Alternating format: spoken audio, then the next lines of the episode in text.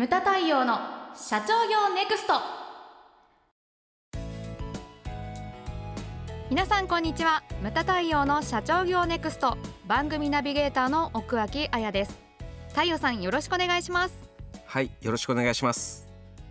はい太陽さん、はい。えー今回はですね同じ商品を違う人に売るはい。というテーマです、そうなんですね、はいこれはですね、うん。実は私が言い始めたうんうん。テーマなんですけれども、そういざ打ち合わせシート持ってきた時におこんなこと言ったかな？みたいな ちょっと忘れててはい。確かに言ってました、うん。うん。これだから売り方を変えたりとか、まあ、そういう話なんですよ。ね。はい、前あのうちのお客様で私の実学の門に参加された方があの名刺交換に来てくれくださったんですよ。でその方がですね、えー、と釜石にある水産加工の会社だったんですね。はいうんうんでこの方がですね釜石水産加工っていうと震災大丈夫だったんですかって聞いたら、いやあの太陽さんうち工場を全部流されたんですと。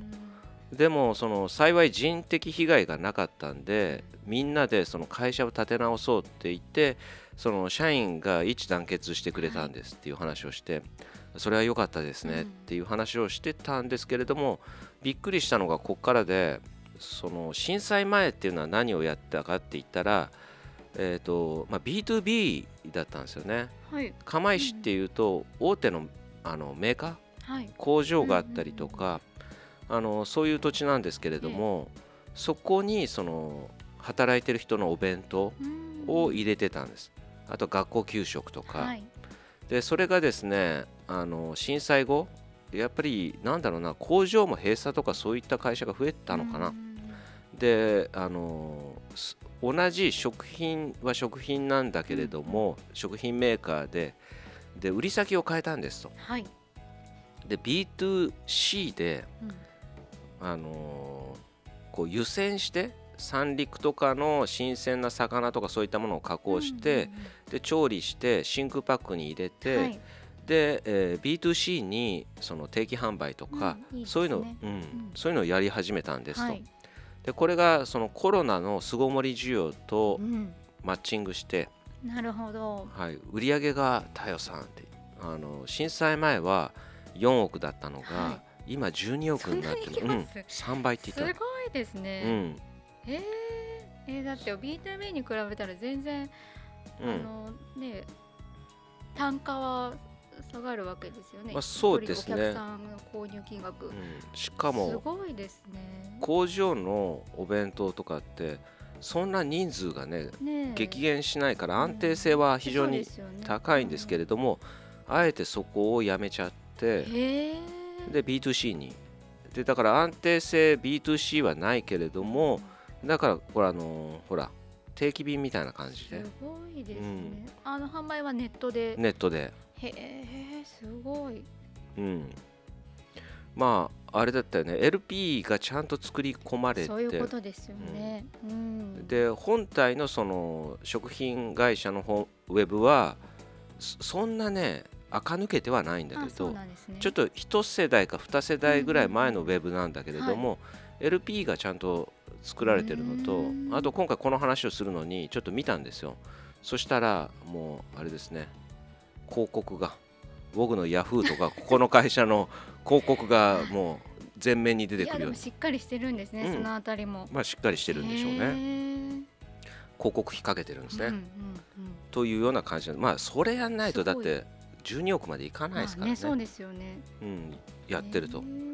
だからこれで全国にお客様が増えたんですよね、うんうんうん釜石の中だけではなくて、はでだからまさにこれの事例が一番分かりやすいのかなというふうに思いますけれども。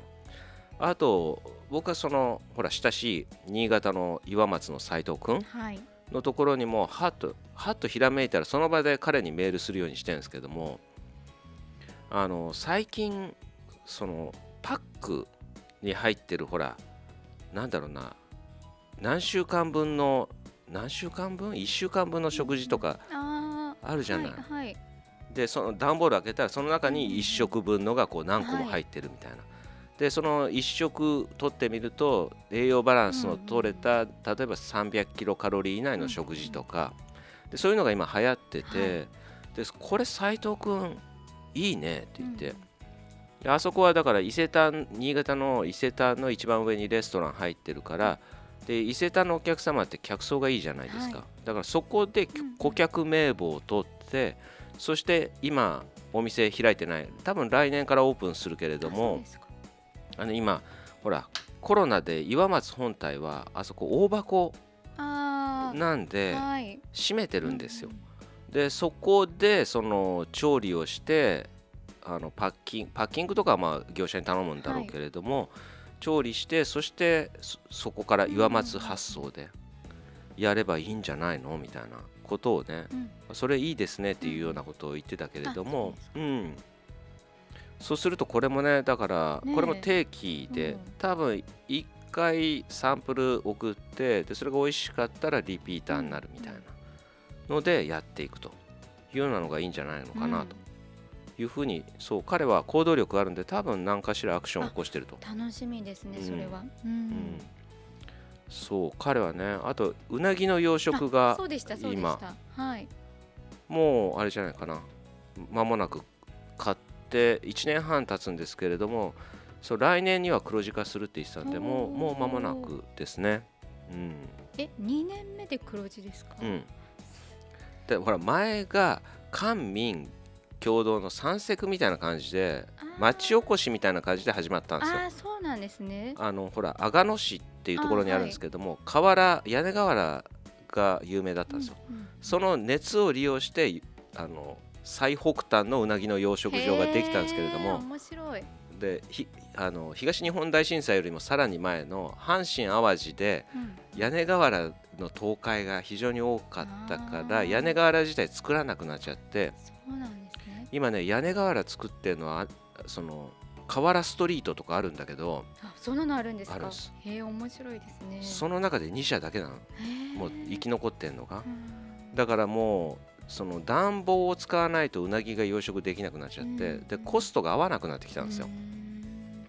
でそれでそのやるぞって言ってた官のトップとやるぞって言ったあの民のトップがもうなくなっちゃったんですよ。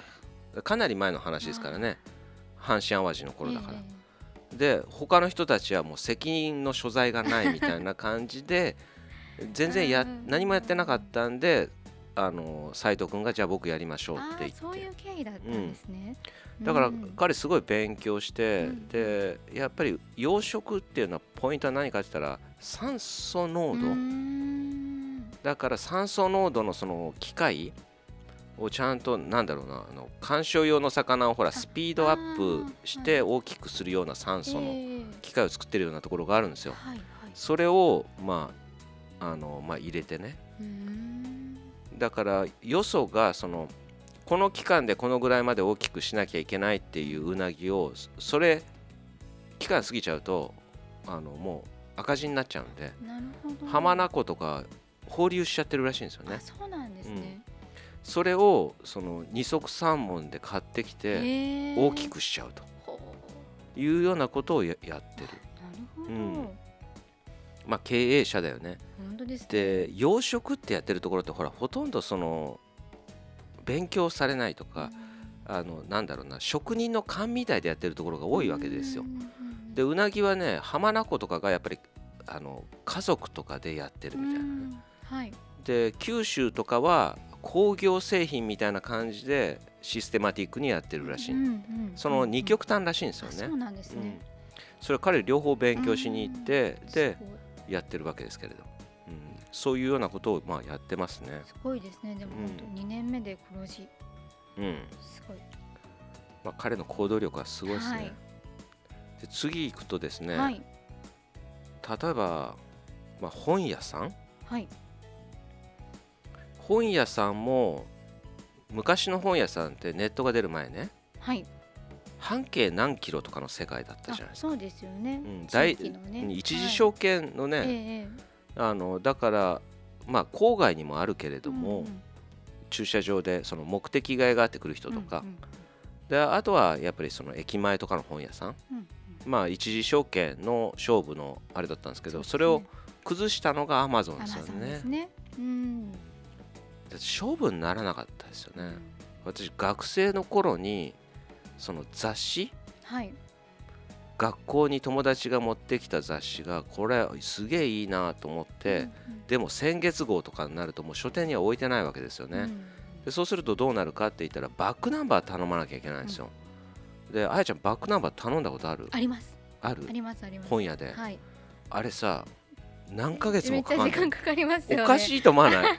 今今では考えられ考ないえられないよはね、だから問屋さんがそのもう球体うん。的な感じなのかなというふうに思うんですけれども本屋さんでバックナンバー頼んで本当2ヶ月3ヶ月平気でかかるんですよそうね、でしたね。うん。うんだって今アマゾンとかでバックナンバー普通に注文そう注文して普通に翌日に来るって。恐ろしいですね。恐ろしい。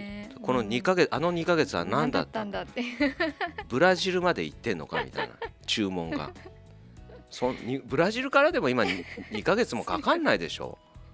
ものって。すごい時代ですねすごい時代になりしましたけれども、だからそう商商品は一緒でもその売り方変わったりとかすると、ま、全くねた、うん、変わってくるんですよね。であともう一つ最後に言いたいのがですねはい。スーパーですよね。スーパスーパーでーす。うん。スーパーってだえー、とセブンアイさんとかもいろいろほらネットとかやってるけれどもやってますよね。いまいち使われないうんみたいなこれもっと発達していいのかなっていうふうに思うんですよ。でこれねまあまあアマゾンフレッシュの話は無人のスーパーの話はよくしますけれども、あれもでもえー、と私の用語で言うと店頭販売じゃないですか。うんうんでなんなんていうんですかね媒体販売？うんスーパーの媒体販売っていうのがもっと発達していいんじゃないのかなと。で一番進んでるのがどこかなって言ったらアリババです、アリババですか？はい。中中国のアリババですね。でアリババがやってるフーマっていうスーパーマーケットがあるんですよ。これ買収したみたいなんですけれども、うん。僕はこあのそこを見学に行ったことがあるんですよ。あそうですか。ん。すごかった。いや置いてあるものはスーパーと一緒なんですけれどももの。あの宅配がめちゃくちゃ発達してうんてでえっ、とねエリアは決まってるんですよ。その入り口出口のところだったな、はい。エリアがはっきりと地図マップで載ってて。そのマップ内がじ自宅だったらぜ30分以内に30作る分です注文してから。へえすごい。そう多分ね2キロだったと思うんですけれども、へまあ、単純に円じゃなかったのかな、うん。だからあのほらあの例えばその何東京だったらここら辺だったらうんうん。千代田中央港みーたいな、うんうんでそういうような分け方だったと思うんですけれども、うんはい。うん、30分以内。30で面白いのがこうビジュアル的にも面白いんですよ、分普通に店内歩いてたら店員さんそのピックアップ専門の店員さんがこう注文注文受けたものをなんか見ながら、専用バッグにどんどんどんどん入れていくんですよ。うんうんはい。でスーパーのあちこちにあるハンガーにそれをかけるとそれがシューッと上に流れてっへてえでレールが店内の天井にこうあるのがうんうん。見えるんですよ、うん。我々歩いてて。でそれがシューッと流れてへー。であの配送センターの方に行くわけですよ。うん、でバックヤードからすぐ GO みたいな、うんうんそれが見てても楽しいですし、うん。でそのバッグがねすごい個数上を行き交ってるわけですよね。あれ見てるだけでも楽しいですし。ね。うん。うん。ちゃんと網があって下にこう落っこちてこない、うん。安全対策もしっかりしてると、へうん、ああんなの日本にないんで、ーうんうん。それがもっとだそうするとねうちのお客スーパーをやられてるうちのお客様があの苦戦するんで、うんうん。だからこれをね聞いてる人でスーパーとかやってる人がいたらそれなんなんとかしてできないかみたいなのをね、考えていただきたいんですよね。やっぱりそういうものって大切だなっていうふうに思います。あと、まあ、B2B で言いますと、はいスター精密さんですね。はいでスター精密さんなんですけれどもその前はじめ先生がおっしゃられてたのが、まあ、佐藤はじめ会長ですね。おっしゃられてたのがその時計の中の前はネジを作ってたわけですよね、はい、まあ今でも作られてると思うんですけれども、それって1個1円に満たない金額なんですよ。でもそのちっちゃいちっちゃい精密なネジを作る技術っていうのは、よそから見たらダイヤモンドぐらいの価値があるっていうふうにおっしゃってたんですよね、だからその技術が他のお客様に必要とされてるんじゃないのかなというようなことを考える視点。そういうのがこれから重要なんじゃないのかなというふうに思うわけですよね。はい、まあ同じ商品を違う人に売るっていうようなテーマで、うん、あのどっちかというとやっぱり B2C が分かりやすく伝えやすいんで、ね。はい、あのそういうふうに話したんですけれども B2B っていうのもないかって言ったらいや絶対あるんですよね。うん、特に自動車関係のお客様はこれからねそのエンジンがなくなるとかいろんな問題があります。そうなった時に自分の技術それプラス他のものをくっつけて違うものにしたりとか、新しい、ね、技術とかそういったもの商品サービスっていうのは、まあ、組み合わせで生まれてくるんでそういったもので柔軟に考える頭って必要なのかなというふうに思います。